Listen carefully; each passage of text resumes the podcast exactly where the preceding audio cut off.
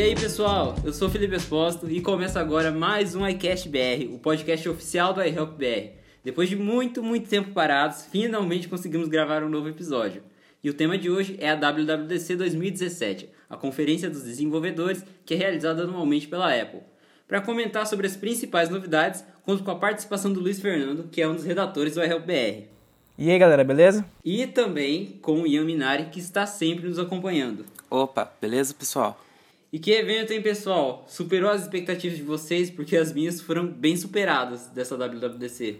Olha, sinceramente, eu não esperava tanta novidade assim como veio esse ano. Depois da WWDC do ano passado, eu realmente estava esperando vir mais coisa e veio. Realmente veio. Tem, tem sempre aquele lance de rumores que a gente acompanha, assim, mas parece que a Apple consegue, tipo, surpreender a gente com, com coisa nova do mesmo jeito. Mesmo tendo vazamento, rumor, eles vão lá e apresentam, pá, coisa nova. Um exemplo aí foi o próprio iOS 11, é, porque tinha vazado bastante coisa.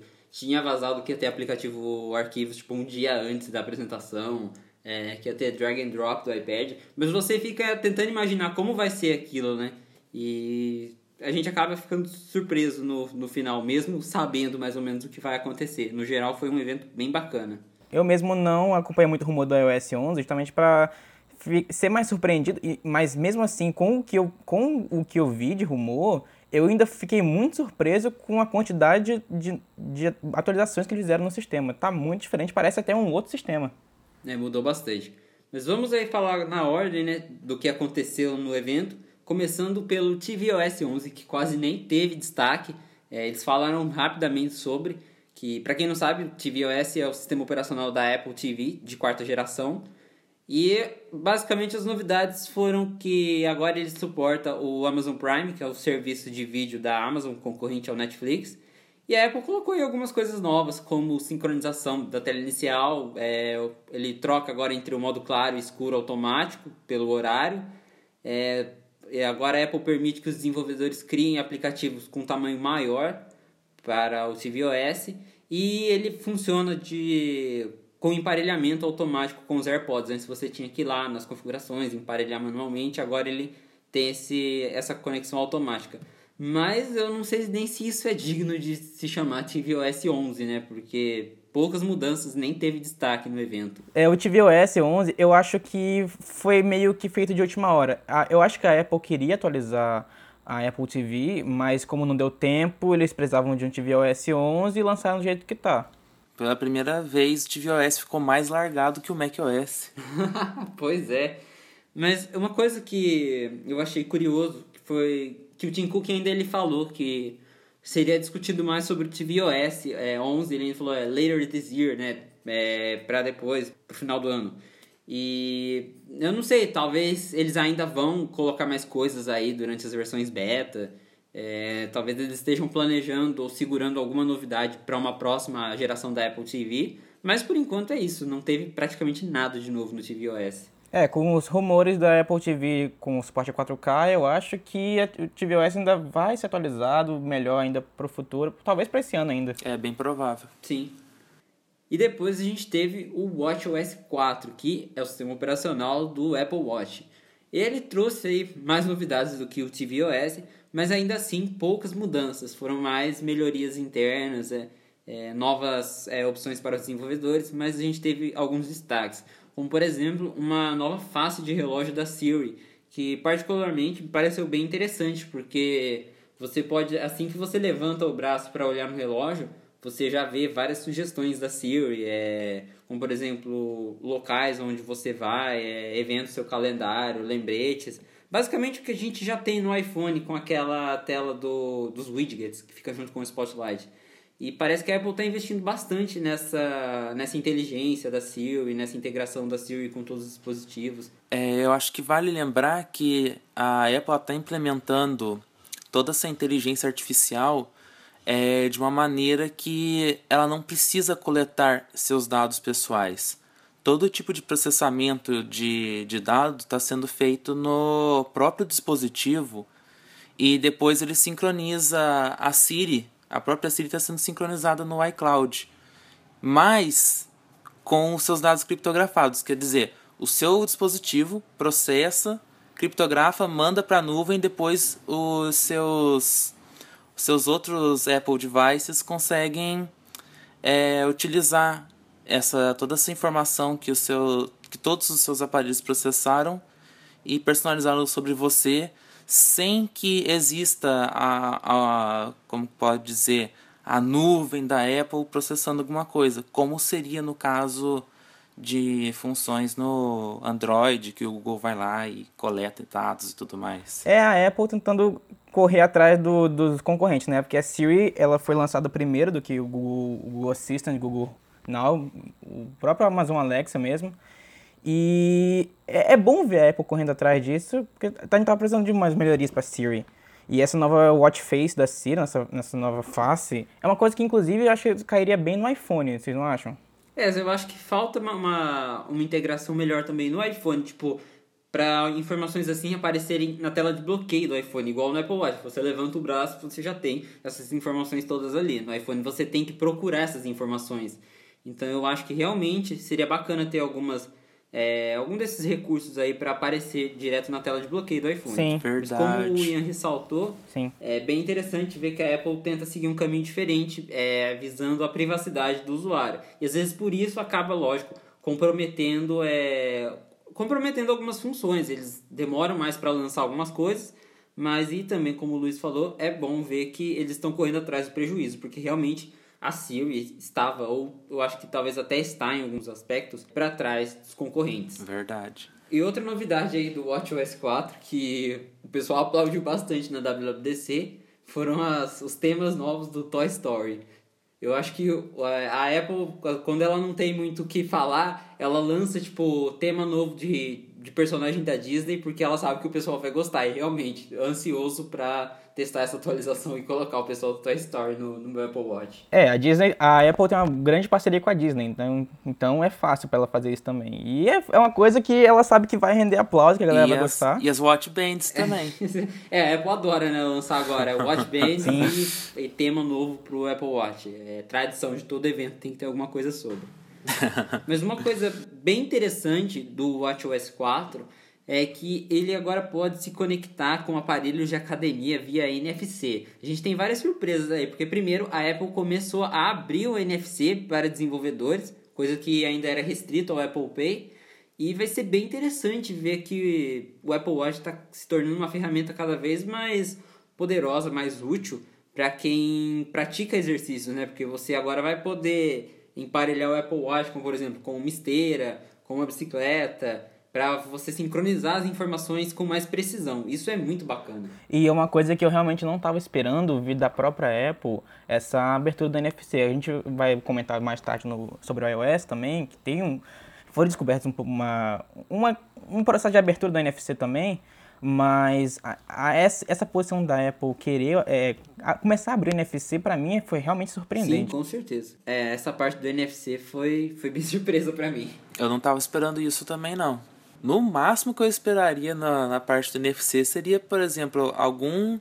usando o NFC, mas com algum padrão novo, alguma API nova, restrita da, da Apple. Mas não, parece que eles estão liberando de um jeito que, tipo assim, é. Usa, usa o NFC doidado aí. Agora, acho que a gente já pode falar do macOS High Sierra. Antes da gente falar de qualquer recurso, que nome é esse? Nossa! Oh, o nome, sobre, o nome eu acho que é, ela remete ao Snow Leopard, por exemplo, que foi, uma, foi um incremento ao, ao, Mac, ao macOS Leopard, né? Sim, sim. É, a Apple, ela, é, o Craig até falou na apresentação que é, essa era apenas uma, uma melhoria do Sierra, né? Não era nada muito radical. E acho que eles Como fizeram... também foi o Mountain Lion, isso, o Lion também. Isso, a Apple já usou bastante isso. E eles decidiram fazer algo assim, tipo, para indicar mesmo que é só uma atualização de melhoria. Ah, assim como a gente teve o, o S10 Yosemite e no ano seguinte a gente teve o El Captain, que é, para quem não sabe é uma, é uma parte de, de Yosemite, né, no Parque Yosemite.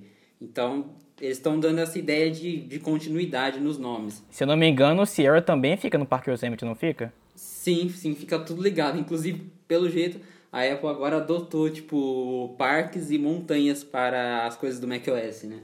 É, lembra também o macOS, o macOS Sea Lion também. É, Sea Lion, verdade. É, tanto que ninguém conseguia acreditar que o nome era esse, ficou todo mundo na expectativa. E agora? Qual, quando que ele vai falar o nome de verdade? E era esse mesmo. Exato. Eu pensei isso. Quando, quando ele falou macOS High Sierra, eu pensei, nossa, ele tá fazendo aquelas zoeiras com o nome. E ele prosseguiu a apresentação normal é. e eu fiquei tipo, é, é High Sierra mesmo? É, estamos até hoje esperando o nome correto do, do é, macOS. É, fazer o quê? Mas vamos lá, vamos falar das novidades do High Sierra, que também não são muitas, mas nós tivemos bastante melhorias internas, melhorias de desempenho. É, a Apple tá, é, no caso do Mac, ela tá é, focando menos em trazer muita coisa nova e mais em melhorar o que já existe, né? E a gente vê aí, por exemplo, é, no Safari. O Safari tá muito mais rápido. É, eu, eu já testei o High Sierra no meu Mac. O Ian, se eu não me engano, já testou também. E é bem notável as melhorias no Safari. Tipo, o Safari, quando você vai naqueles benchmarks de pontuação, o Safari ele tá, o Safari novo, né, do High Sierra tá conseguindo pontuações muito maiores. Então você Sim. vê que a Apple está se esforçando para é, melhorar as tecnologias que você já tinha antes no Mac. Eu pessoalmente eu gosto bastante quando tem é, melhorias na infraestrutura do sistema, até porque já faz a, a, alguns anos que é, já tem muita gente reclamando que começaram a aparecer muitos, muitos bugs, muitos problemas no, no macOS, que a Apple não é mais a mesma, toda aquela historinha assim, porque na verdade é, tecnologias mais no núcleo do sistema, elas estavam muito tempo sem serem revisadas, sem ter algum tipo de atualização. Um exemplo disso é o próprio Windows Server, que é o, a parte do sistema que trata de renderizar as janelas e tudo mais que foi reescrito para usar o Metal. Ele era a, a, fazia muitos anos que a Apple não tocava nessa parte do sistema. Nem quando eles trouxeram a resolução Retina tinha sido trabalhada essa parte do sistema. Então acontece que é, animações não eram tão fluídas, muitas coisas estavam tipo funciona, mas é, poderia ser melhor. E no High Sierra, eles basicamente corrigiram esses problemas de animação, de renderização, queda de frames, até no meu Mac que não suporta Metal. Uma coisa que eu até hoje não entendo que toda vez que a Apple anuncia alguma melhoria, que alguma parte do sistema foi refeita em Metal, é, teve melhoria no meu Mac que é de 2011, não teoricamente não suporta Metal, mas como eles mexeram na, bem ali no, no núcleo, acaba que até no meu Mac o sistema fica mais fluido. As animações, é, você a, trocar de trocar de desktop, de é, abrir o, o Mission Control, é tudo ficou mais fluido em termos de animação. Sim, é bem importante essas mudanças no núcleo, porque como você falou, é, muitas coisas eles não mexiam é, há muitos anos. Você, a gente teve aí o exemplo do OS 10 Yosemite, que foi o primeiro, é, primeiro sistema do Mac que trouxe o visual mais parecido com o do iOS 7. E o Yosemite foi horrível, foi alvo de muitas críticas. A gente até chamava ele de, de Windows Vista da Apple. porque eles mudaram tudo pela frente, mas muitas tecnologias antigas por trás e que é, literalmente cagaram tudo né, no sistema. E agora você vê que eles estão mais preocupados em melhorar tudo isso ao invés de ficar alterando visual, trazendo muitos aplicativos novos e coisas assim. Sim, basicamente eles estão atendendo é, demandas de profissionais que eles não querem firulas e como o Mac ele é uma ferramenta usado, muito usada por profissionais, acaba que a Apple, ok, vamos, vamos ouvir uh, esse pessoal aí. O que, que eles estão pedindo? Ah, estão pedindo melhoria de performance, estão pedindo é, para resolver bug que acontecia desde Yosemite. Tá, vamos, vamos ouvir esse pessoal aí. E acabou que saiu a Sierra. Sim, exatamente. E uma das peças-chave aí para a melhoria do desempenho no High Sierra é o Apple File System, né? o APFS, que já estava presente no iOS 10.3 e agora chegou ao Mac. E assim, a gente poderia ficar aqui horas falando sobre o APFS, mas basicamente ele deixa tudo muito mais ágil e muito mais rápido. O Ian acho que pode explicar um pouquinho melhor do que da importância do APFS no Mac. Sim, é Bom, eu vou pegar um pouco mais por alto, mas basicamente o sistema de arquivos que a Apple usava antes era o HFS Plus com é, journaling. O que, que é interessante é que é um sistema de arquivos baseado numa tecnologia de mais de 30 anos. Não, tá, não era preparado para armazenamento flash. Isso. Não, é um sistema de arquivos que foi feito pensando em disquete, cara. Você pergunta hoje para alguma criança o que é um disquete, não sabe o que é, nunca viu na vida. Então, você trocar esse, essa parte do sistema por algo totalmente novo, redesenhado, como é o APFS, é, por si só já vai trazer a melhoria de desempenho. Muitas coisas que você é, pensa na hora de fazer um sistema de arquivos é, por exemplo, nossa, o o disquete ele precisa girar a fita magnética, ele vai ler, ele vai ler, vai escrever dados numa sequência determinada. E essas essas decisões, elas simplesmente não combinam com as decisões que precisam ser feitas para se desenvolver um, um sistema de arquivos que rode em armazenamento flash, em SSD. Ah, são mundos completamente diferentes. E em cima disso, a Apple também trabalhou na integridade dos dados. O APFS agora tem copy on write. E o que, que, isso significa? Basicamente, quando você vai é, escrever um arquivo novo, quando você vai atualizar um arquivo que já existe, é, antes o sistema apagava tudo, depois ia escrevia o arquivo novo. Tinha até tentaram fazer algumas é, extensões para fazer essa operação ser um pouco mais atômica, mas ainda não estava dando muito certo. Então, o que, que eles fazem agora? É todo o, toda escrita, ela é escrita num outro, outro canto do, do, vamos dizer, do armazenamento, e depois que está tudo certinho, o sistema vai lá e consolida. Quer dizer, se o seu Mac der por acaso algum problema físico ou até mesmo algum problema no sistema e desligar inesperadamente, as chances são que o, o, seu, o seu armazenamento não vai ficar comprometido, não vai ficar corrompido, como acontecia antes no HFS, que tinha até várias ferramentas, né, para para reparar a partição HFS com problema, que ficou corrompida.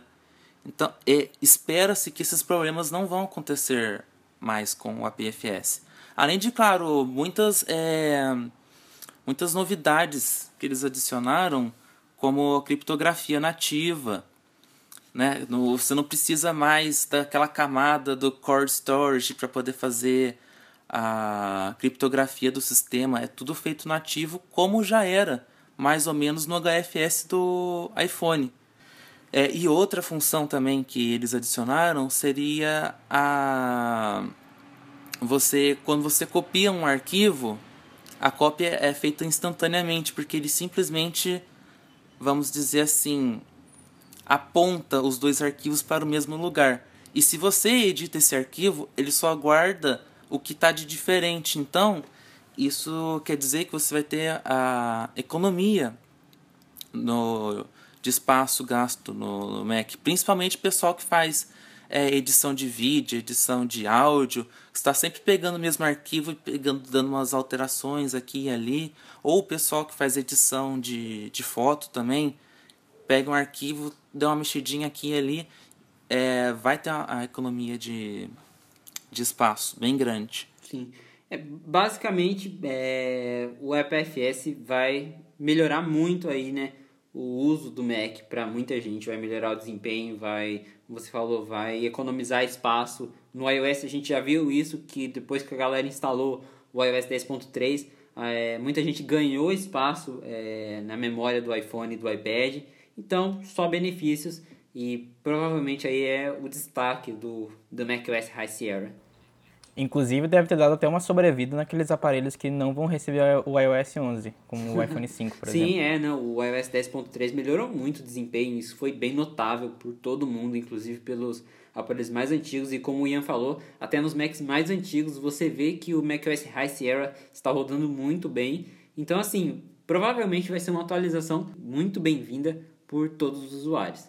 E a gente tem aí outras também implementações de tecnologias, como o suporte oficialmente ao formato de vídeo HEVC, né? que é pensado em 4K, que ele tem uma compressão maior, mas sem perder muita qualidade, resumidamente. Né?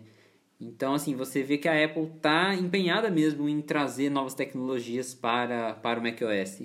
É, tem o FLAC também. Né? Nossa, o FLAC, o pessoal gritava porque a Apple não, não adiciona, porque que é, a Apple tem que ter o formatinho especial deles de arquivo de áudio sem compressão, então atendendo a pedidos, a Apple adicionou suporte ao formato FLAC. Nossa, eu mesmo surtei quando soube que o iOS rodava FLAC. Pois é, tanto, tanto o macOS quanto o iOS agora rodam áudios em FLAC, que basicamente é um áudio com muito menos compressão, um áudio com muito mais qualidade. Aliás, é sem, sem compressão. É, sem compressão, verdade. né? Sem compressão. E... É, compressão sem perdas. É, o, próprio, a própria sigla FLAC significa Free Lossless Audio, Audio Codec, que significa. É, é um. É um é, como é que é? É o codec de áudio é, com perda mínima. Sim. E para quem né, escuta esse tipo de. escuta músicas nesse formato, também é uma novidade bem-vinda, né? E aí fica aquela dúvida, né? Será que a Apple vai colocar isso no Apple Music algum dia? Para concorrer com o Tidal? É verdade, né? Quem sabe, né? Muita, muita é, gente. que a Apple quer acabar com o Spotify e o Tidal? Talvez. Ah, com o Spotify já acabou, né? Porque, por favor, olha a é. qualidade do Spotify, né? Vamos combinar. Quem quer qualidade não assina o Spotify. Spotify ainda é telefone de disco. Eles poderiam escolher um formatinho melhor pro Spotify, né? Enfim. Mas vamos ver aí o que, que, que a Apple está planejando. É, se a Apple realmente decidir colocar suporte. Suporte não. Se a Apple começar a oferecer FLAC no Apple Music, em primeiro lugar, eles vão arrastar a base de clientes do Tidal, basicamente. Pelo menos vão tentar. E outra coisa também, que é bizarro, mas ainda existe gente que fica. Meus discos de vinil possuem não sei tanto de qualidade por causa disso, disso, disso. Então, o cara que ele quiser ripar o vinil dele em 16 bits, 24 bits, quantos bits ele quiser, usando o FLAC, ele vai conseguir agora executar no, no iPhone, no macOS. Então, acaba convidando, mas é mais uma vez a Apple basicamente olhando para os usuários de nicho, basicamente. Sim, é. É, os audiófilos piram nisso. E aí a gente teve também o Metal 2, que é, é uma API gráfica da Apple, né? E agora na sua segunda geração, se assim podemos dizer, o foco é realidade virtual e inteligência artificial. Nós tivemos uma apresentação, né, uma demonstração durante a WWDC muito legal de um jogo do Star Wars, se eu não me engano, né? Rodando em VR, que é, é realidade virtual. Sim. Então, assim, a gente vê que é uma tecnologia muito promissora e que a Apple também está tentando trazer é, os gamers para o Mac, né? Que todo mundo sabe da fama, ou melhor, da, é, da não fama que o Mac tem com os gamers. E pelo jeito a Apple está tentando dar seu jeito de trazer esses gamers para a sua plataforma de computadores, né? E é interessante que a Apple tenha se comprometido em trazer API e tudo mais. Fez até parceria com a, a Steam para conseguir trazer a atenção dos desenvolvedores para o Mac, porque não faz muito tempo que. É, eu não lembro o cara que foi que falou isso, mas era um cara lá da. da Oculus VR, acho. De, da Oculus. Que falou isso, era do, do Rift. Oculus Rift, isso. É, que o cara simplesmente falou: Ah, a gente vai trazer nosso SDK para o Mac o dia que Mac tiver capacidade para rodar VR. Então, acho que é melhor ele ir se apressando, né? Porque vai, já saiu, ou vai sair, uma leva de Mac O iMac de 27 polegadas já saiu? Já não, é, já. Inclusive a gente vai falar disso daqui a pouco. Que a Apple lançou, né, novos, dois novos iMacs. Um deles já está à venda e o outro, que é o iMac Pro, vai ser vendido no final do ano. Mas, inclusive, a demonstração de daquele jogo com realidade virtual foi com os iMacs que já estão à venda. no iMac normal. Foi isso, com o modelo normal que já está Sim. à venda que suporta é, realidade virtual e que, inclusive, na demonstração eles mencionaram que o jogo estava rodando a 90 quadros por segundo. Isso é uma taxa muito alta. Foi até legal vocês falarem do, do óculos, porque eu, eu, uma coisa que eu prestei atenção, todas as demonstrações foram feitas no HTC Vive. É. Sim, sim, eles usaram o HTC. Por que será? É, é por que será? Mas é bacana, assim, ver que o Mac tá caminhando para... Pelo menos a Apple tá tentando né, é, melhorar para todo mundo, incluindo os gamers, que é, uma, é, uma, é um público que os Macs não atendem tão bem e que isso talvez possa melhorar a partir do final do ano aí com o macOS High Sierra. Outra coisa, outra novidade legal do High Sierra é que eles melhoraram bastante o aplicativo de fotos nativo do sistema, é, o aplicativo nativo. É, eles colocaram basicamente várias funções de ajuste de imagem que já existiam no, no Aperture que foi descontinuado, eles trouxeram de volta no, no Forus e eles adicionaram é, suporte para editar as fotos fora do Forus, mas manter ela dentro da biblioteca. E você ter a poder comparar a a versão editada tudo mais. Sim, é. O Photos da, da Apple, né, o aplicativo de fotos, foi bem aprimorado no, no macOS, como você falou. O Aperture e até o antigo iPhone, que foi os dois extintos, né? Eles tinham mais funções que o aplicativo de fotos novo, que a Apple introduziu, se eu não me engano, em 2014 com o iOS 8 e com o OS 10 Yosemite.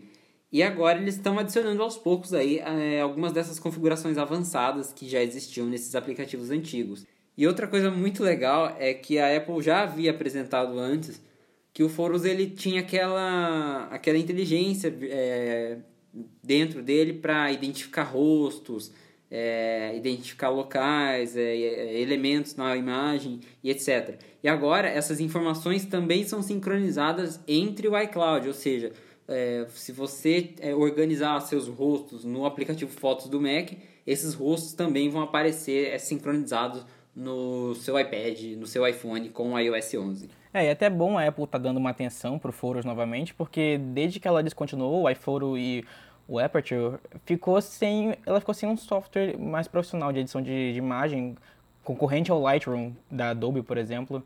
E é, é bom, tá? O público, uh, os usuários estavam clamando por, por isso de volta, e é bom que a Apple tenha, esteja dando essa atenção novamente. E agora que a gente vai conversar sobre os iMacs novos, né? A Apple lançou aí é, dois, dois iMacs, sendo o primeiro deles uma, apenas uma atualização dos iMacs atuais, mas com um hardware bem considerável para quem precisa fazer tarefas mais pesadas, né? Uma das reclamações do pessoal é que a Apple estava esquecendo os Macs e estava colocando hardware muito fraco neles, né? E agora parece que a Apple está querendo também acabar com essa fama de, de computador caro com hardware fraco, né? E a gente viu aí por alguns testes que os ganhos, principalmente gráficos, do, dos novos iMacs é, foram bem altos. Então é bem interessante ver esse investimento da Apple nos Macs novamente. Durante a apresentação do, dos novos Macs, a Apple também mencionou que agora o macOS suporta é, GPUs externas. Se você tiver um, um chassis Thunderbolt 3 ou se você é, comprar um kit já montadinho de GPU externa e ligar na, no, no, seu Mac, você vai poder utilizar essa GPU como se ela fosse é, nativa do sistema. É, isso também é mais uma, uma das coisas que a Apple está fazendo para continuar atraindo né, os, os usuários profissionais. Porque muita gente queria, né? E é, os gamers também. Isso, os gamers.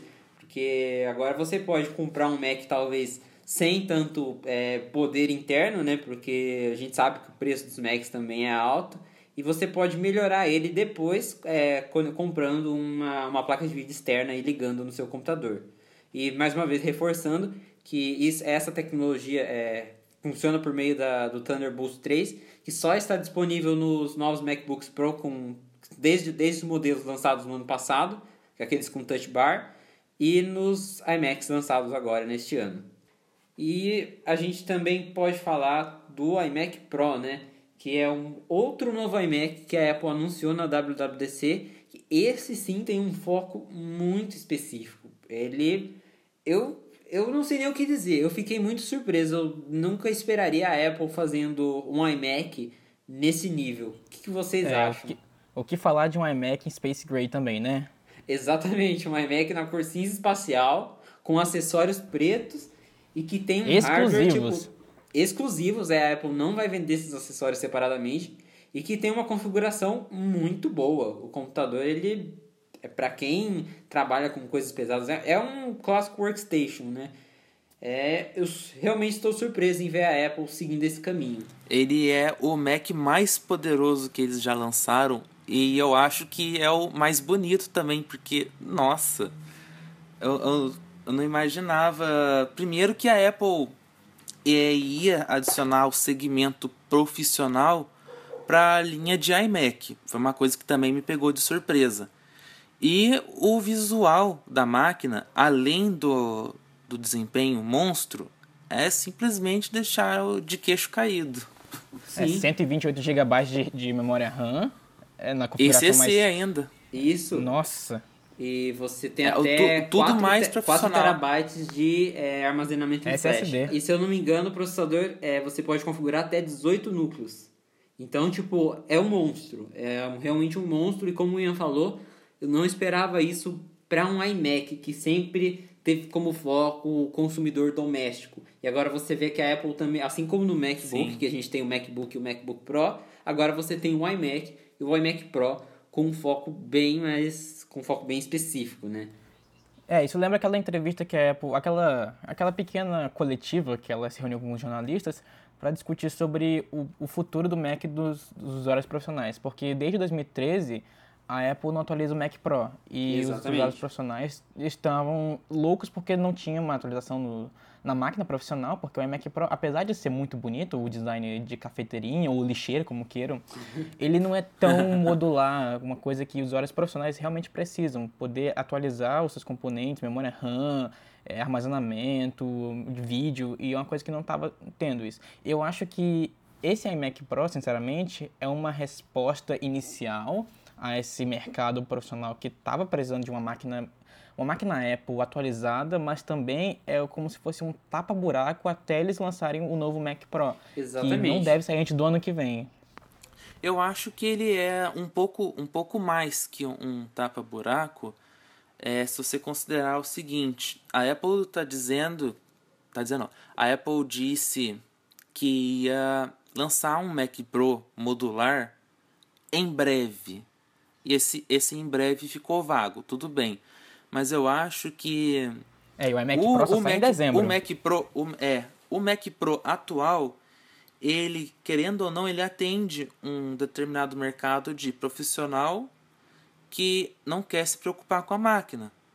Tipo, o Mac Pro, ele já vem bonitinho, certinho, lá você só precisa ligar o monitor e tá funcionando. Ao mesmo tempo que existem profissionais que precisam estar sempre atualizando o hardware e tudo mais. Então, eu acho que não que a Apple tenha criado um, um novo segmento de mercado profissional, mas como eles atenderam esse segmento com o primeiro Mac Pro, eu acho que eles estão tentando mandar esse pessoal para o iMac Pro e depois, quando eles lançarem o Mac Pro modular, talvez seja uma máquina maior, então maior do que o Mac Pro já foi. Então eles meio que estão tentando dizer, ó, se você precisa de espaço, você precisa de portabilidade, precisa de facilidade, sei lá, vai com o iMac Pro. Agora, se você quer uma coisa modular, configurável, vai com o Mac Pro. Sim.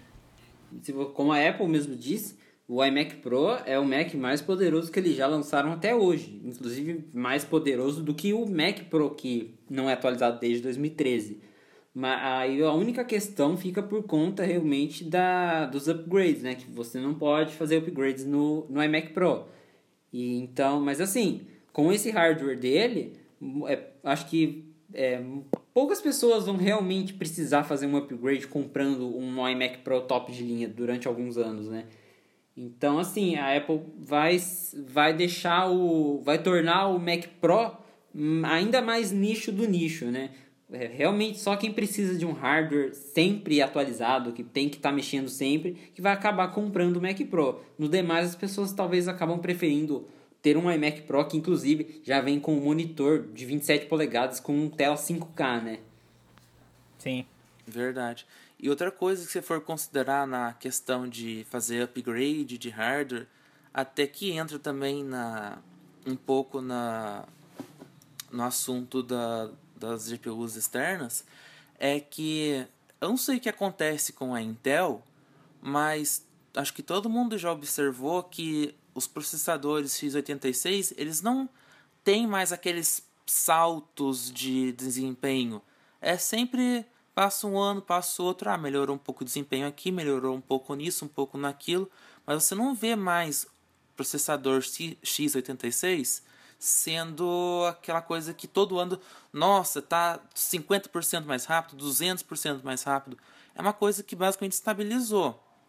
Mas as GPUs, até hoje a gente vê muitas novidades, muita, muitos avanços, muitos saltos de desempenhos muito salto de desempenho. Então, acaba que mesmo que você precise estar com uma máquina bem bem poderosa, se você pega um, um iMac Pro, por exemplo, que não é que não é atualizável e você coloca a GPU externa, você tá você tá sempre, vamos dizer assim, você já você só, basicamente só precisa disso para melhorar a performance dele, porque, né, CPU não, não muda muito. Memória RAM, você jogando 128 GB ali, você não vai precisar colocar mais memória RAM por vários anos. Acaba que não tem muito para onde que você precise melhorar na máquina também. Né? Lógico, cada cada cada um é cada um, cada profissional é um profissional. Mas considerando que as GPUs hoje em dia conseguem fazer até cálculos você consegue atualizar a máquina sem ter toda aquela complicação de abre a máquina, tira a peça, bota a peça.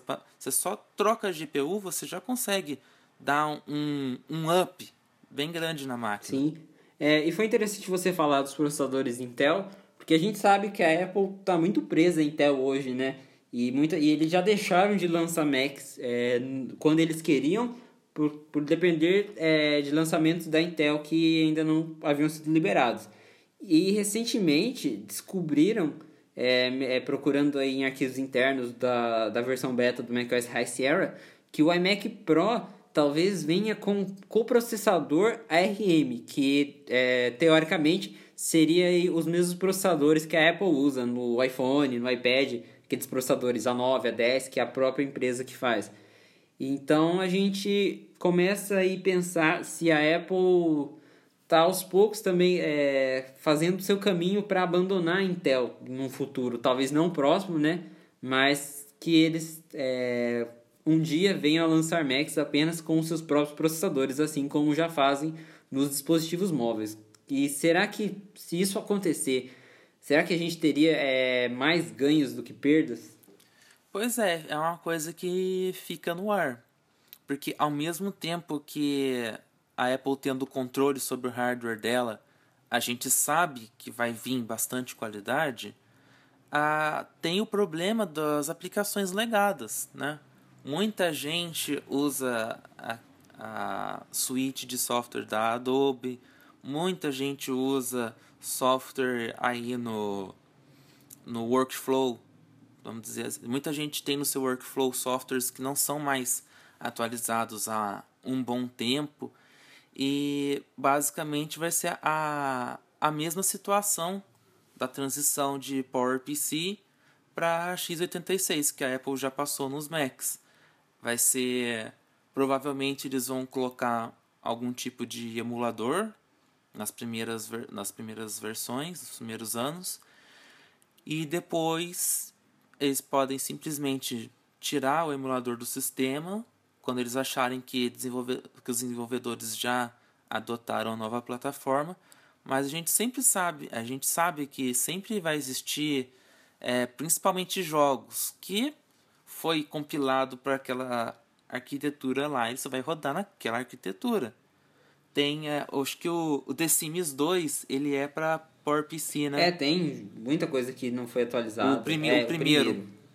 É, então você tem aplicativos que não são atualizados há muito tempo, aplicativos com tecnologias antigas e que daria dor de cabeça para o usuário, né? O que tem algumas pessoas comentando é que inicialmente, até a gente talvez vai descobrir isso quando o iMac Pro foi lançado, que a Apple realmente nem comentou sobre esse coprocessador, é que talvez eles funcionem em conjunto, por exemplo, é, o sistema por enquanto rodaria é, com a, na sua maioria na, usando o processador Intel, mas os desenvolvedores já poderiam começar a criar aplicativos que rodassem pelo processador ARM. Vamos ver aí em dezembro, quando o Mac Pro chegar, o iMac Pro chegar às lojas, como é que vai Sim. funcionar melhor isso. E o MacBook Air, o MacBook Air, aquele que a gente nem esperava alguma coisa, recebeu um, um, upgrade aí também, né? Ah, mas o MacBook Air foi muito engraçado, porque eles falaram, fizemos upgrade em megahertz. Há quanto tempo a gente não escuta isso? E, então, tipo, e, e, só, e só também, né? O MacBook Air não sei se dá é, pra foi, esperar Foi o último respiro do, do MacBook é, Air também. exatamente. Eu esperava que eles, sei lá, pelo menos mudassem o nome do MacBook Air, porque é um pouquinho estranho, né? Você ter o MacBook que é mais leve que o MacBook Air. Exatamente. É, mas a questão do MacBook Air ainda é muito a, a, pró a própria marca dele, que é, o MacBook Air ele é muito popular. Pessoas compram como, como primeiro Mac. Aí ele ainda tem USB é, tipo A, ainda tem um monte de porta que o MacBook Core M, por exemplo, não tem. O MacBook Core M só tem um. Tem tela batata é, também. É, tem a tela meio zoada. Não tem tela retina. O MacBook Air ele se sustenta até hoje por ele ser a porta de entrada do Mac para muita gente. Ele é o Mac mais o MacBook, ele é o MacBook mais barato no mercado atualmente. Se não me engano, ele está na faixa de 800 a 900 dólares é, lá nos Estados Unidos. Então, assim, muita gente que vai comprar o primeiro Mac acaba optando pelo MacBook Air. Até como você, como, como o Luiz falou, acaba sendo uma transição assim menos radical, porque às vezes a pessoa tem um computador antigo, aí ela vai para um Mac que ainda tem é, portas USB tradicionais, que vai rodar os, os é, mouse, teclado, o pendrive, tudo do jeito que ela já estava acostumado, né? Do que às vezes comprar um MacBook com uma única porta USB tipo C. Então, é, ele ainda é a escolha para muita gente, mas é, é, eu não sei, ele não, não encaixa mais é, na linha se você comparar com os outros, né? Ele é o é, único vale Mac que não também. tem tela retina. É. É, Sim, eu é, imaginava, então. por exemplo, que eles fossem, por exemplo, renomear o MacBook Air para MacBook, vamos dizer, MacBook SE e colocar uma tela retina lá, porque, por favor, né? Depois que você depois que você vai retina, você não consegue voltar. É, e vale é, a curiosidade também que o, Mac, o, site do MacBook Air tá todo atualizado com o novo a nova linguagem de design da Apple e mas eu acho que não vão mexer nisso aqui tão cedo.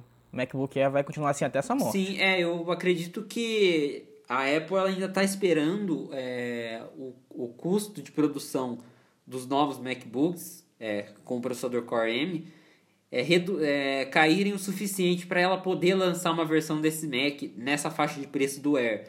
Porque é, lógico que a Apple cobra o seu valor em cima, a gente sabe que ela lucra bastante, mas com certeza é bem mais caro para a Apple produzir um dos novos MacBooks com tela retina, corpo mais fino e afins, do que o MacBook Air que já está lá há muito tempo, que eu imagino que eles estejam reciclando peças, né?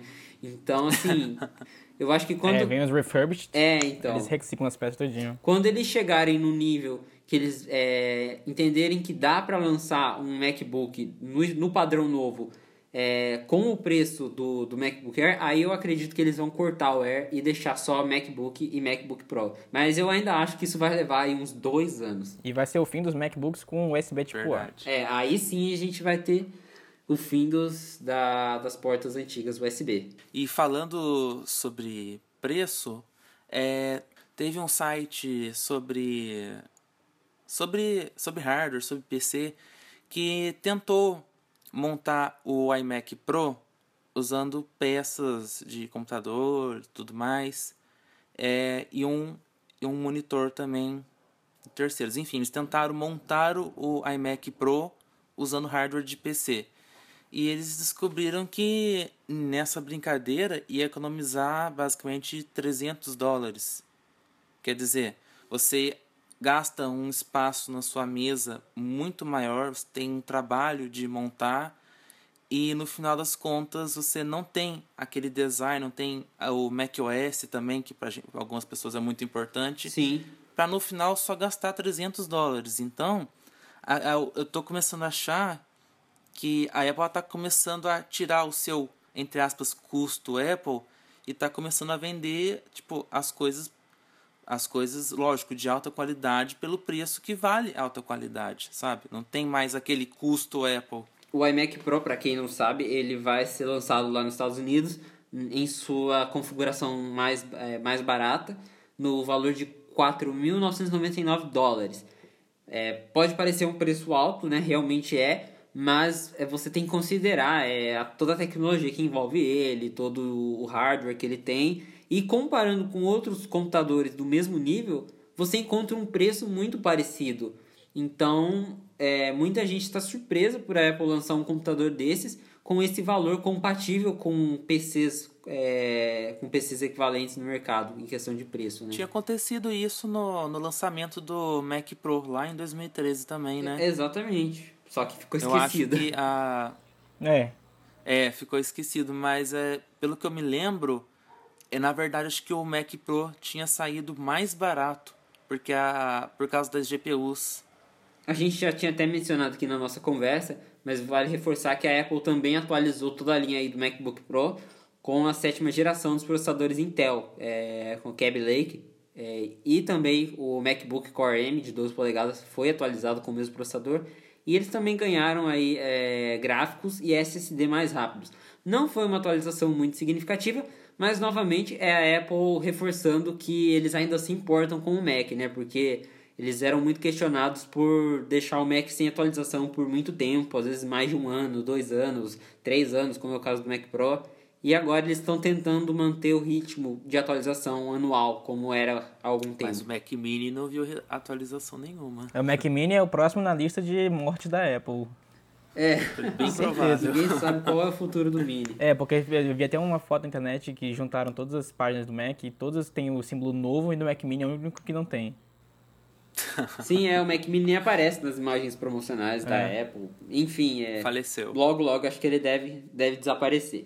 Vamos falar agora do iOS 11, que provavelmente é o que o pessoal mais se importa por aí, né? Em saber o que vai vir de novo para o iPhone e o iPad. Novamente, a gente não teve assim é, mudanças muito radicais. É, algum, em alguns pontos, realmente eles fizeram um. Eles alteraram muitas coisas, mas no geral o sistema continua com aquela mesma cara de sempre. Eu acho que o que o pessoal mais vai perceber é a nova central de controle que finalmente você pode personalizar ela, você pode colocar ou tirar os ícones que você quiser de lá e ela ganhou realmente um visual bem diferente com mais interações. É, eu já testei aqui no meu iPhone, né? Eu, eu, estou usando o iOS 11 desde quando a Apple liberou para os desenvolvedores e eu já acostumei demais com a nova central. Você tem, você pode, por exemplo, controlar a intensidade da, da lanterna só pressionando o dedo ali. É, cada lugar que você pressiona você tem ações diferentes. E agora a gente tem até mesmo um botão para ligar e desligar o 4G.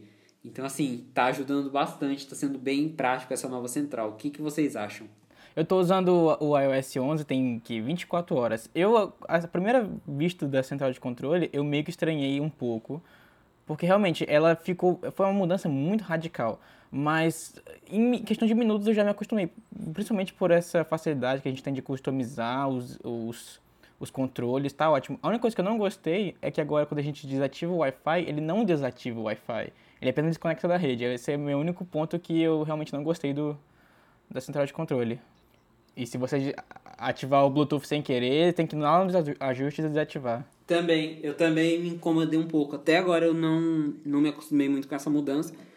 E como você falou, é, no começo é bem estranho você ver aquela central toda diferente, com formatos diferentes, mas você percebe que no dia a dia ela é bem mais prática do que a antiga, porque ela reúne em uma tela só todas as configurações e ela é mais compacta. Então, se você quer ver mais detalhes sobre a música que está tocando, você usa o 3D Touch ou pressiona nos iPhones antigos ou iPads e aí ele expande aquela janela com mais informações. Ali nas opções de Wi-Fi e Bluetooth, você pressiona ali e ele vai te mostrar ainda mais opções como AirDrop, é, acesso pessoal, é, 4G. Então, assim, a Central Nova ficou bem bacana. Duas coisas que eu gostei muito na Central Nova é, como você disse, não existe mais é, várias páginas, é tudo ali. E ao mesmo tempo você, você poder customizar ela, eu acho que é uma das funções que a, a, a pessoal vai, vai, vai mais gostar. Porque eu olhando para a central do iOS 10 aqui, eu já imagino um monte de coisas que eu vou arrancar ali que não, não faz sentido para mim. E coisas que tem disponíveis para você colocar na, na central do iOS 11 que você pensa que, poxa, finalmente tem como colocar aqui. Sim. Ah, antes da gente mudar o assunto, é interessante lembrar que a central de controle agora no iOS 11 trouxe uma nova opção para você gravar a tela do iPhone direto do aparelho. Nossa, isso foi incrível. Isso, isso foi, muito incrível. legal, porque agora Sim. antes você para gravar a tela do iPhone você precisava baixar aplicativos externos é, que nem eram aceitos na App Store ou você precisava usar um computador para gravar pelo cabo. E agora você pode simplesmente apertar ali na central de controles e você já começa a gravar a tela do aparelho. Isso é bem útil, principalmente para quem. E quem faz... tinha Windows não podia gravar a tela. É, então, era bem complicado. Mas a menos que usasse o, aqueles programinhas de AirPlay. Isso, que nem sempre tinha uma qualidade boa, é, né? É, mas aí a gravação ficava aquele jeito. E agora você pode é, gravar. Dependia também muito da conexão, Wi-Fi também. Isso, e agora Sim. você pode gravar de forma nativa tudo que aparece na tela do seu aparelho. Isso ficou bem bacana. A central de controle, com certeza aí é uma mudança bem radical no iOS 11, mas que eu acho que vai agradar bastante gente. E outra coisa que mudou bastante, que inclusive a gente já discutiu um pouco lá no início falando sobre o WatchOS, foi relacionado a Siri, né? A assistente é, pessoal do iPhone ficou bem mais inteligente. Inclusive, ela ganhou novas vozes. É, as vozes em inglês estão sensacionais, estão super humanizadas. As vozes em português também foram humanizadas agora. É, você pode inclusive escolher se, é, se a voz vai ser voz de homem ou voz de mulher. Tá bem mais natural a conversa com a Siri. É, ela entende melhor contextos. É, e não só na parte de voz, mas também nas sugestões que ela envia por meio do Spotlight, é, notificações.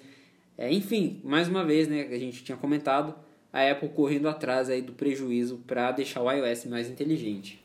E também tem o novo recurso de você usar Siri por texto também. Isso, isso é bem bacana. É, você falou disso e eu lembrei agora. Eu estou usando bastante a Siri por texto, mas na verdade no Mac. Porque eu não eu acho estranho é, conversar com o Mac, é, usar a Siri por voz. É, é porque realmente. geralmente eu uso o Mac em ambiente de trabalho, etc. Então, às vezes, não, não dá para ficar usando a Siri. E por meio de texto, você pode apenas digitar a pergunta e a Siri já vai te responder. E, mas isso tem tanto no macOS novo quanto no iOS 11. E no geral, aí temos. É, a Siri está muito mais ágil, né? Vamos ver aí o que futuro espera, o futuro tem reservado para a Siri. Nossa, apesar da, da Siri ter tantas novidades, eu acho que a voz foi que. Nossa, é. Depois que você ouve, tanto na voz em português quanto na voz em inglês, você percebe que tá, realmente está muito mais natural. Tipo, se você tiver acostumado, por exemplo, com a voz do Google Now, é, você percebe que a voz da Siri ela ultrapassou aquilo, já está muito melhor. É, tanto a voz que era antes quanto a voz que o Google Now usa agora.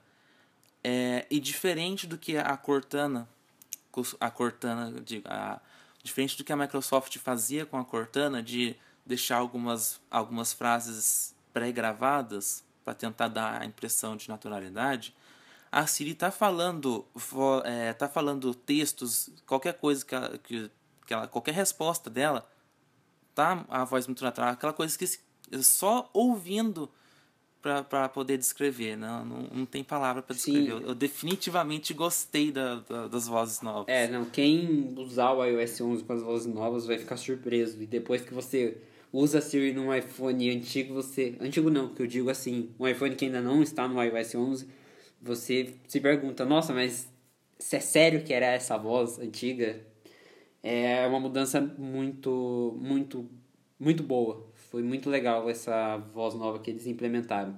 E, e ainda tivemos mais compatibilidade com outros tipos de aplicativos, né? No iOS 10, a Apple permitiu que os desenvolvedores integrassem seus apps com a Siri, e no iOS 11, ainda mais apps diferentes podem é, se integrar com o assistente.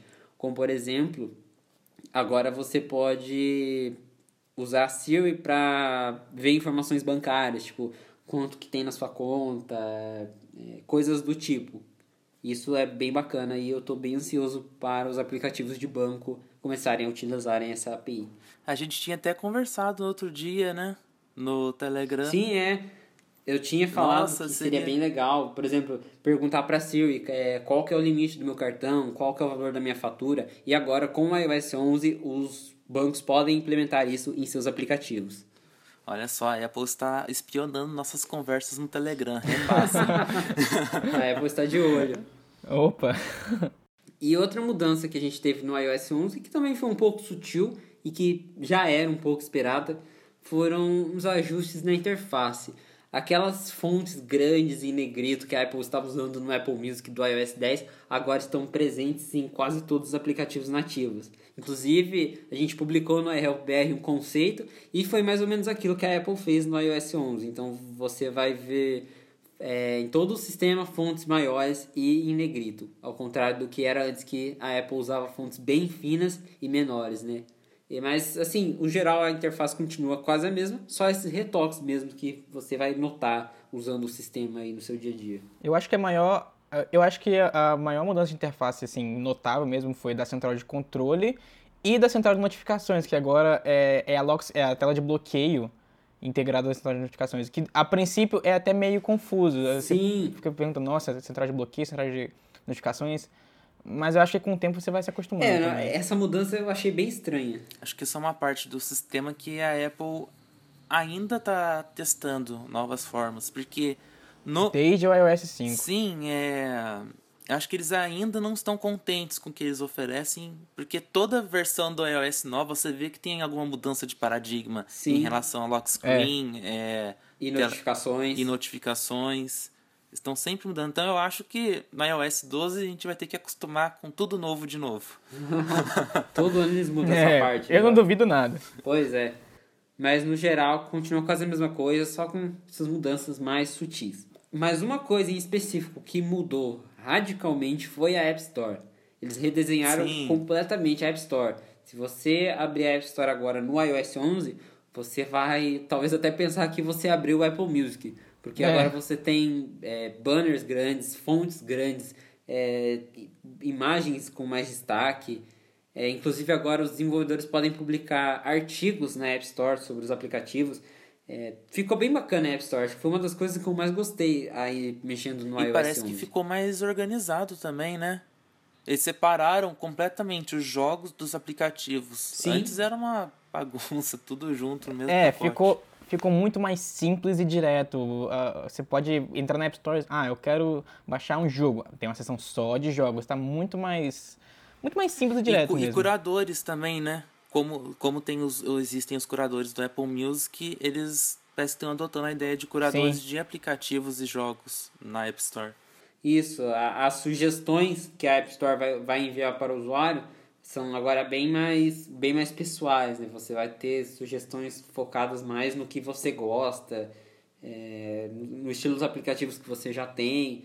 Então, assim, eles, a Apple está investindo bastante na App Store do iOS. E está muito bonita.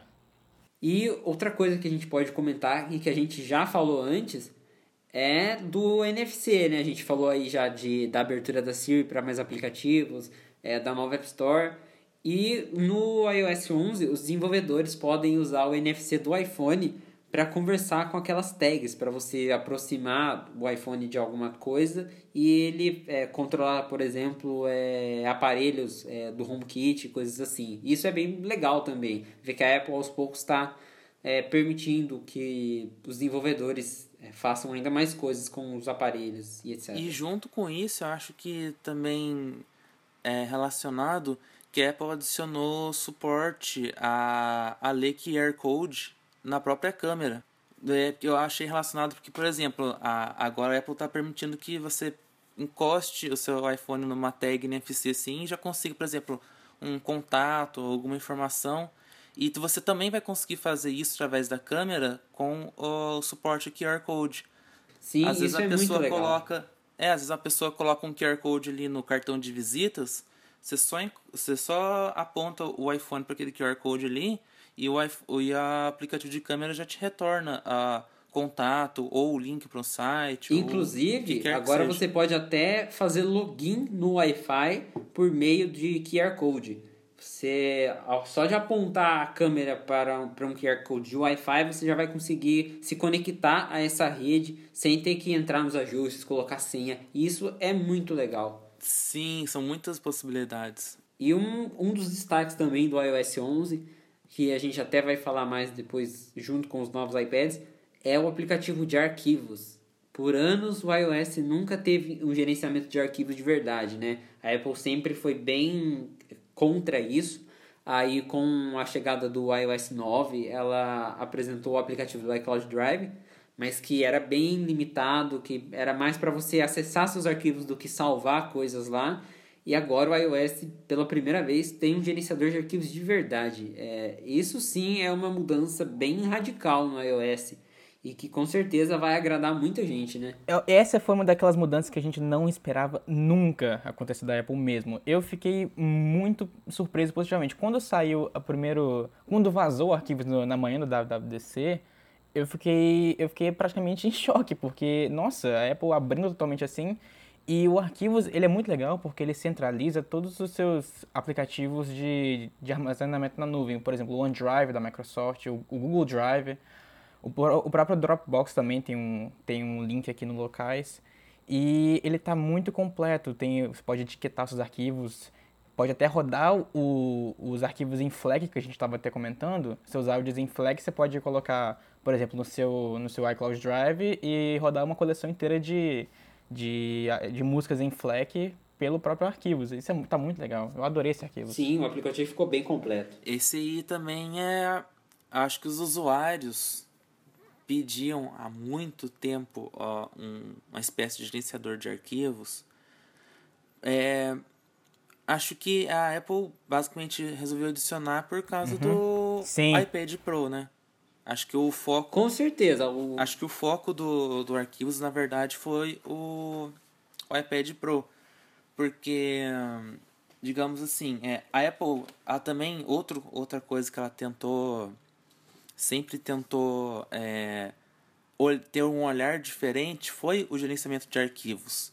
Quando surgiu o, o iCloud Drive e tudo mais, é, era muito limitado você a categorização de arquivos e tudo mais. Você podia criar uma pastinha e dentro daquela pastinha não podia ter outra pastinha. Era tipo, é uma coisa bem limitada. E cada, cada aplicativo meio que era dono do arquivo.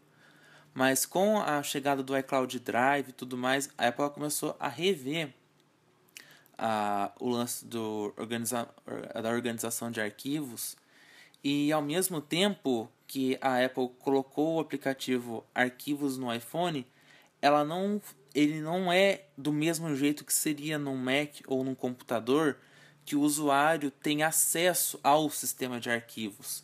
Toda a complicação, complexidade do sistema de arquivos ainda está abstraída, que eu acho que era o objetivo principal da Apple. Mas ao mesmo tempo você consegue gerenciar armazenamento local, armazenamento em nuvem, colocar ar arquivos em pastas, subpastas, mover de um, de um lado para o outro.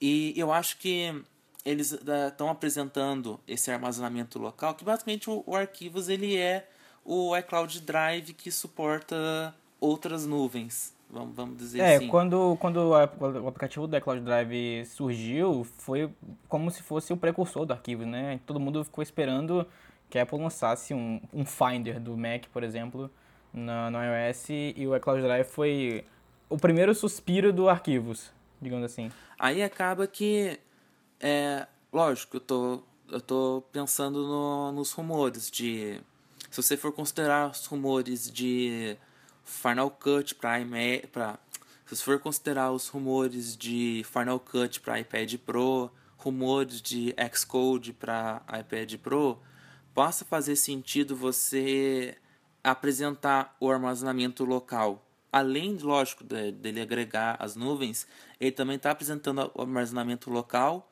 mas da mesma forma que você não acessa a, por exemplo, onde que o iPhone guarda os aplicativos, onde estão os arquivos do sistema do iPhone, você não acessa. Tudo isso está abstraído. Mas o armazenamento local ele é exposto de uma forma que é muito mais amigável para um usuário convencional. Muita gente tem, ah, por exemplo, um computador com Windows e você, você vê às vezes coisa absurda. Às vezes você vê arquivo importante dentro da lixeira, às vezes você vê arquivo secreto dentro da pasta Windows e outras pérolas. Então, É o famoso Delete 132. é, eu acho que isso, o, o usuário tem acesso a, a arquivos do sistema assim como se não fosse nada. Já no iOS, eu acho que a Apple ela conseguiu atingir o objetivo que ela sempre Sim. teve de apresentar o gerenciamento de arquivos, mas ao mesmo tempo a, com a, complexi- a complexidade completamente abstraída. Eu achei que foi bem legal o jeito que eles implementaram. Sim, é uma coisa pensada E no acho- usuário, né? É, porque ali você tem é, a simplicidade que a Apple sempre Sim, teve. é, você não, você tem um espaço para guardar seus arquivos sem ter que se preocupar com coisas do sistema e afins. E como o Luiz mencionou, é bem legal o aplicativo Files, porque ele se integra com vários, vários outros serviços, não só o iCloud, mas ali você pode colocar seu Dropbox, seu, é, seu Box, você pode entrar com a, com a conta da, da Adobe Cloud, é, vários serviços você pode integrar ali para acessar os seus arquivos de um único lugar. E como o, o Ian falou antes, cada aplicativo é, era dono do seu arquivo, né? Se você tinha um, você começou a editar a imagem em um aplicativo e depois você queria editar em outro, você tinha que copiar essa imagem para outro aplicativo e aí você tinha duas cópias dessa imagem. Agora não, a imagem ela está numa pasta e cada aplicativo edita o mesmo arquivo. Então é, isso economiza espaço, isso agiliza o processo. Essa é uma novidade que vai ser bem recebida, principalmente pelos donos do iPad, que, como eu disse, vamos falar daqui a pouco sobre. E claro, o iOS 11 trouxe aí também, assim como o macOS novo, várias, é, vários aprimoramentos em suas tecnologias, como por exemplo, é, ele suporta né, áudios em FLAC, é, HEVC, vídeos em HEVC, é, e a Apple lançou um novo formato de imagens que é que também é como se fosse o HEVC para as imagens, né? Você tem uma compressão muito maior em tamanho, você tem um tamanho do arquivo muito reduzido, ao mesmo tempo mantendo a qualidade é, original do, da foto. Então você vai ter aí é, fotos com a mesma qualidade sempre, mas ocupando é, bem menos espaço na memória do seu iPhone, do seu iPad. E isso vai ser bem interessante na, na prática, né? Para melhorar para o usuário mesmo. Só um, um negocinho, você falou que a Apple lançou o HEIF, só que é, é da Nokia o negócio. Foi a Nokia. Nossa, da Nokia. É Nokia Tech. Nokia Tech, é isso mesmo. É um formato bem interessante que eu acho que vai também vai ajudar bastante a galera, principalmente quem tem iPhone com um armazenamento pequeno, né? E eu acho que eles, é, eles vão usar isso aí no, nos live fóruns também, né? Sim, sim, é. Então, assim, tudo vai ocupar menos espaço com o iOS 11. E ainda sobre as tecnologias, né? A gente teve, assim como no Mac, o Metal 2, com foco em realidade aumentada, e aí a Apple apresentou a sua própria API, que é o, é o ARKit. E até agora, pelos, pelos vídeos que estão surgindo na internet, é, dos desenvolvedores testando seus aplicativos com essa ferramenta, ela está se mostrando muito poderosa, muito evoluída, né? Eu até vi vários textos sobre isso. A Apple, digamos assim, ela chegou tarde na brincadeira, mas ela já agora já disparou na frente de todo mundo, né? Porque o ARKit ele funciona muito bem, ele é muito fluido, o mapeamento dele é sensacional, exatamente. Tá muito bonito, tá muito, tá muito legal preciso. Sim, é, a, a iluminação, sombras, tá muito legal e para quem gosta de jogo, no final do ano quando começarem a sair as atualizações dos jogos usando essa tecnologia, vai surpreender todo mundo. O próprio Pokémon GO, a Niantic, que é desenvolvedora do Pokémon GO, já disse que já tá atualizando o jogo para funcionar com o ARKit. Eu acho que nem dá pra dizer que a Apple chegou tarde no jogo, porque é, não só essa tecnologia, mas outras também, é como se eles é, vivessem escondendo o ouro, vamos dizer assim. Eles só lançam quando eles têm algo completo, funcional, etc. É, ou quando eles querem testar alguma coisa, eles lançam de uma maneira muito disfarçada, uma, de um jeito que ninguém imagina que aquilo está sendo teste para alguma outra coisa. Um exemplo disso é o iPod Nano e o Apple Watch. As pessoas já meio que usavam o, o iPod como um reloginho da Apple e a Apple com certeza aproveitou feedback e tudo mais na, na hora de desenvolver o Apple, Sim. O Apple Sim. Watch É, propriamente. e aí você entra naqueles rumores de que a Apple está desenvolvendo seu próprio óculos de realidade virtual é, e coisas assim. O, Air, o ARKit com certeza é uma preparação para esses, pra esses novos aparelhos. Inclusive para o novo iPhone aí especial de 10 anos, que dizem que ele vai ter é, a realidade aumentada totalmente integrado na câmera dele de alguma forma. Agora, ah, por fim, a gente pode falar finalmente dos novos iPads Pro, né? Que também, assim, não tiveram tantas mudanças radicais quando você olha assim por cima, mas que são mudanças que fazem a diferença para quem vai usar esses tablets, né?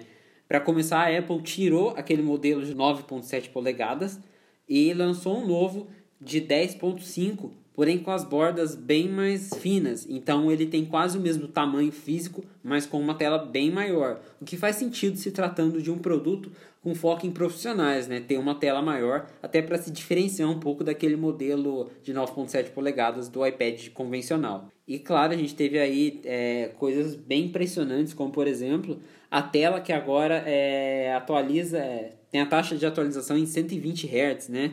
Que antes era 60. É, quem usou já esse iPad novo está falando que fica até difícil você usar um aparelho antigo depois, porque as coisas ficam muito mais fluidas na tela. E no geral os novos iPads são isso, né? São pequenas coisas que juntas devem trazer um impacto bem considerável para os usuários. É, foi uma atualização para equiparar os dois modelos, porque o primeiro iPad Pro, que foi de 12.9 polegadas, ele foi lançado seis meses antes do modelo menor, de 9.7. E, e o modelo de 9.7, ele tinha umas coisas, que alguns recursos que o, o modelo maior não tinha. E agora com esses dois modelos, o 12.9 quanto o de 10.5, agora estão equiparados. Sim, é, como por exemplo, o modelo menor do iPad Pro, ele foi lançado com câmera 4K, com flash traseiro, com a tela True Tone, e o maior não tinha. Agora os dois têm. Inclusive, agora os dois modelos também têm 4 GB de RAM, e o desempenho deles está sendo sensacional. É, já estão saindo vários comparativos, vários benchmarks, e eles são mais rápidos que Macs. É uma coisa que não faz muito sentido pra mim ainda, é porque o iPad Pro menor tem a, cor ouro rosa e o maior não tem. Parece que ela se confundiu um pouco, né? Na, ao lançar esses iPads Pro. Eles tentaram igualar mais as coisas, mas ainda tem essa questão da cor, né?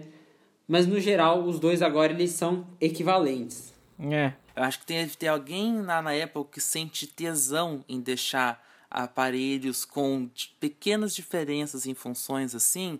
Aí eles pensaram, poxa, agora que os dois têm tela True Tone e tudo mais, agora o que que a gente pode deixar de diferente? Ah, vamos botar uma cor diferente. Aí esse cara aí já pulou de alegria. deve ser mesmo. Mas o, o, o que vai fazer a diferença mesmo nesses novos iPads, novamente, é o iOS 11, né? Porque a Apple apresentou coisas exclusivas para o iPad que é, tornam o permitem que o iPad seja um produto bem mais profissional. O sistema de multitarefas, né? Agora, é, você já podia abrir dois aplicativos ao mesmo tempo. Agora você inclusive pode arrastar um outro por cima e mover ele pela tela. E mas o que chama atenção mesmo é o drag and drop, né? Que é o, o recurso arrastar e soltar. Você pode arrastar uma foto de um aplicativo para outro, você pode arrastar um link de um aplicativo para o outro. É igual você faz no computador. E eu usando aqui o iOS 11 e um iPad, eu vejo como isso faz a diferença e aos poucos é, vai fazendo com que meu iPad substitua o Mac para algumas tarefas. É o que a Apple como quer a Apple está tentando fazer. E você é. ainda pode selecionar várias coisas ao sim, mesmo tempo sim. também. É, você pode arrastar não só uma, mas várias coisas ao mesmo tempo. É, outra mudança foi a dock, né? Agora você pode puxar a dock de qualquer aplicativo é, e arrastar o, arquivos para ícones da dock. E, enfim, os, o iOS 11 traz uma vida nova para o iPad. né? A gente até pode dividir o iPad antes e depois do iOS 11. Realmente. Realmente. Por fim, a gente teve o HomePod. Já tinha muitos rumores sobre a Apple lançar seu alto-falante inteligente com a Siri. E isso aconteceu parcialmente na WWDC, porque ele não foi lançado, assim como o iMac Pro ele só foi anunciado, vai ser vendido só em dezembro desse ano, se nada der errado, como deu nos AirPods. No geral, parece que o produto surpreendeu muita gente, principalmente audiófilos que testaram, que a Apple convidou para testá-los. Mas há algumas controvérsias, né? É, tanto porque a Apple ainda não revelou muitos detalhes sobre o produto e pelo preço dele, né? Ele vai chegar ao mercado por 349 dólares. A gente sabe que é um preço equivalente aí a outros speakers alto-falantes de qualidade, mas que já determina que ele não vai ser um produto para qualquer um. Eu acho que o impacto do, do preço foi porque as pessoas estavam esperando um simples é, alto-falante para Siri. É. Um simples Siri Speaker. O pessoal esperava isso. Como é aquele Amazon É o Amazon Echo, da, Dot. da Amazon. Tem um que é pequenininho assim e ele só serve para usar ah, o serviço de assistente virtual. Alexa. Isso, para Alexa. É igual a Apple falou, né? A, o, no, a gente tinha no mercado, temos, né? Duas categorias segregadas. Uma que são os alto-falantes é, de alta fidelidade, mas que não possuem nenhuma função inteligente, eles são apenas alto-falantes. E temos os alto-falantes inteligentes, mas que não têm qualidade sonora. Então você tem os assistentes, mas você não tem, você não consegue ouvir música de qualidade nele, por exemplo. E a Apple tentou juntar essas duas coisas, né? Sim. Inclusive, se você comparar é, com o Sonos, com o Amazon Echo, o Google Home, você vê que o preço, o preço do tá na, é um preço, digamos assim, está na média aí. Mas, claro, é, como ele é um produto focado na qualidade sonora, é um valor que não é para todo mundo. É. Inclusive, vale notar que a- durante a apresentação a Apple nem deu tanto destaque assim pelo fato do HomePod ter Siri, né? Ela Sim. focou mais na qualidade sonora do produto, nas, nas tecnologias dele, do que no fato dele ter assistente virtual em si. Eu, eu só acho que ficou muito confusa a apresentação da Apple, porque eles focaram muito como se fosse um aparelho para o Apple Music. Tudo bem, eles falaram, não- eles falaram que ele tem o AirPlay, que ele você pode conectar dispositivos AirPlay nele, o iPhone, por exemplo, transmitir via AirPlay, mas para o consumidor eu acho que ficou muito confuso porque tem muita gente achando que ele só funciona com Apple Music, mas aparentemente não, ele, ele é como se fosse uma caixa de som Bluetooth, por exemplo. É, e, se- e falando em ser Bluetooth, será que ele vai ser como o AirPods, que funciona com qualquer dispositivo Bluetooth? Eu acho que sim. Tipo, Boa pergunta. Porque na verdade, ou será que ele só vai suportar o Na AirPlay? verdade, é, a Apple nem revelou nada sobre isso. Então a gente não sabe, por exemplo, se ele tem Bluetooth, se ele é só AirPlay. A gente, eu imagino que eles vão falar mais sobre HomePods no final do ano, talvez junto com o lançamento dos novos iPhones em setembro. Aí sim a gente vai descobrir, mas por enquanto tem muita coisa que ficou vago mesmo, como essa integração com outros aparelhos que não são da Apple Sim. E coisas do tipo. Eles quiseram dar muito destaque ao fato de esse é um aparelho de som de alta fidelidade Sim. inteligente e que também roda Siri. Foi mais ou É. menos assim a apresentação. Tanto que eles até demonstraram lá na hora é, como é, para dar uma sensação de como que era o controle do, do som do HomePod, né? Que ele consegue separar os canais de voz, é, backing vocal, Sim, ele assim. divide. Uhum. Inclusive, a Apple mencionou é, que isso é, vai ser um recurso implementado nas músicas do Apple Music. Então aí também fica na dúvida, será que ele vai fazer isso com outros aplicativos ou só com o Apple Music mesmo? É coisas que só vão ser esclarecidas depois, né? Por enquanto a gente né, poucas pessoas tiveram acesso ao aparelho, muitos elogios de quem teve acesso na questão de qualidade sonora, mas pouquíssimos detalhes sobre como ele vai funcionar exatamente. Né? Outra, uma das outras poucas coisas que eles chegaram a mencionar é que não sei se vai ser interessante para muitas pessoas, dado o preço do aparelhinho, mas você vai poder colocar vários HomePods no mesmo Sim. ambiente e eles vão é, trabalhar em conjunto. Se ele percebe Nossa, que. Nossa, isso é muito legal. É muito legal. Se um tá um HomePod é, perto da, da porta, na, na parede é, esquerda, assim, e tem um outro lá na, na parede oposta, eles calculam a distância que eles estão entre si, calculam o tamanho do ambiente e só depois eles começam a executar o som e de uma maneira que fique que, que cubra o ambiente perfeitamente o som. Eu acho que é muito Sim. legal porque uma, a grande parte de você conseguir ter Sim. um som de qualidade é você justamente calibrar. Ou, ou no caso, uma pessoa que trabalha com produção, é, você vai instalar um monitor de áudio, você precisa colocar com uma certa tantos metros de distância da parede, tantos metros de um do outro. Agora, esse HomePod, ele está oferecendo a alta qualidade, alta fidelidade de som de uma maneira muito mais fácil, uma maneira que é só você jogar em qualquer lugar da, do ambiente e pronto, já vai tocar legal. Sim. Sim. Inclusive com vários. É, é, é o jeito Apple de fazer as coisas, né? Tudo integrado, sem dar trabalho para o usuário, ele só tem que ligar e curtir. Ele não tem que se preocupar é. em mais nada, né? Sim. né? E eu não duvido que nessa parte o HomePod vai se diferenciar de todos os outros. Pelo que deu a entender na apresentação, a, essa tecnologia dele de reconhecer o ambiente. Ele tem seis microfones embutidos para reconhecer os comandos de voz de longe. Então, assim, é, eu acho que vai ser um produto bem surpreendente. Mas a gente tem que aguardar para ver, né? O que vai ser do Eu só achei que ele seria um pouco mais bonitinho. Ele tá parecendo uma almofadinha, né? é assim, basicamente eles pegaram, eles pegaram os Macs Pro que ninguém mais comprou. É, que sobraram na, na produção. Isso. E reciclaram em forma de HomePod. Tanto é que se você entrar no site do HomePod, até as animações, aquele vídeo que eles apresentaram, é tipo, é o vídeo do Mac Pro, só que convertido para uma seja, reciclaram também, reciclaram também os arquivos de vídeo do Mac Pro. Reciclaram, a, a, reciclaram as páginas, tudo. reciclaram ele, ele... tudo. É. E, o que me incomoda um pouco é que o, o Mac Pro ele, é, ele é alto, né? Então você tem aquela, talvez aquela sensação de imponência. Agora, o HomePod, ele, é, ele parece ser mais baixinho, então ele parece um negócio cheio, ele parece um botijãozinho. É, pois é, isso e, ficou meio, até, até meio muito, estranho. Ficou, um muito, ficou muito estranho. Acho que eles é tentaram ser, né? deixar né? como se fosse um negócio fofinho, mas que nem o, é. o HomePod branco parece um marshmallow perdido. É. o branco, eu até eles nem deram muito destaque pro branco, né? É, eu estranhei muito o HomePod branco, eu só presto atenção mais no preto mesmo. Mas basicamente é isso aí. Vamos aguardar agora para ver quando a gente vai ter mais detalhes do HomePod. É, antes da gente encerrar, é, alguém aí tem alguma consideração final para fazer? Bom, essas firulinhas do HomePod, eu sei que a Apple colocou um monte de firulinha que isso vai me fazer gastar dinheiro nisso com certeza.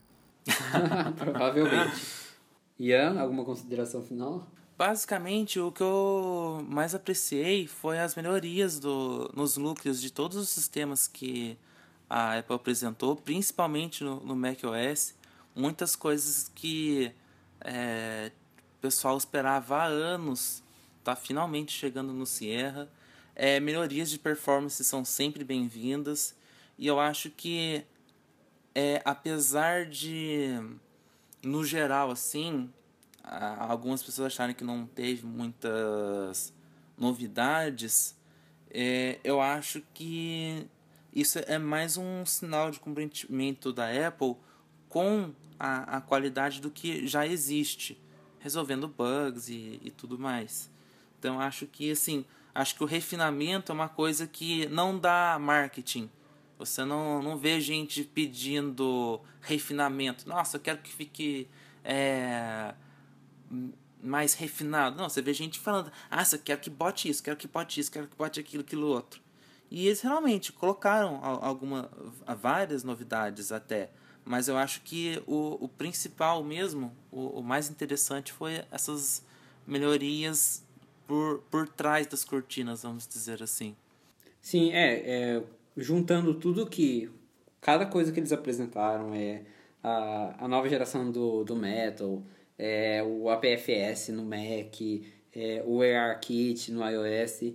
Tudo isso no final vai resultar em uma experiência muito melhor para o usuário, né? E no geral, falando da, falando da, da WDC em geral, esse ano, como eu já disse, foi muito superior ao ano Com passado, certeza. que foi meia hora de emojis no iMessage. Com certeza. Nossa, a WWDC do ano Foi passado meia hora de emoji foi no iMessage. bem, bem chatinha. Desse ano foi legal. Foi um evento bem bacana. Com certeza.